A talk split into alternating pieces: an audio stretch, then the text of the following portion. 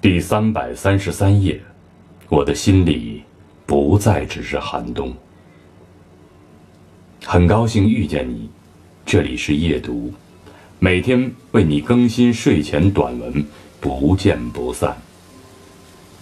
很多时候，我们都会觉得孤独，在独自奋战的时候，在形势变得越来越严峻的时候，我相信，没有一个人不会在某一刻觉得自己是孤独的。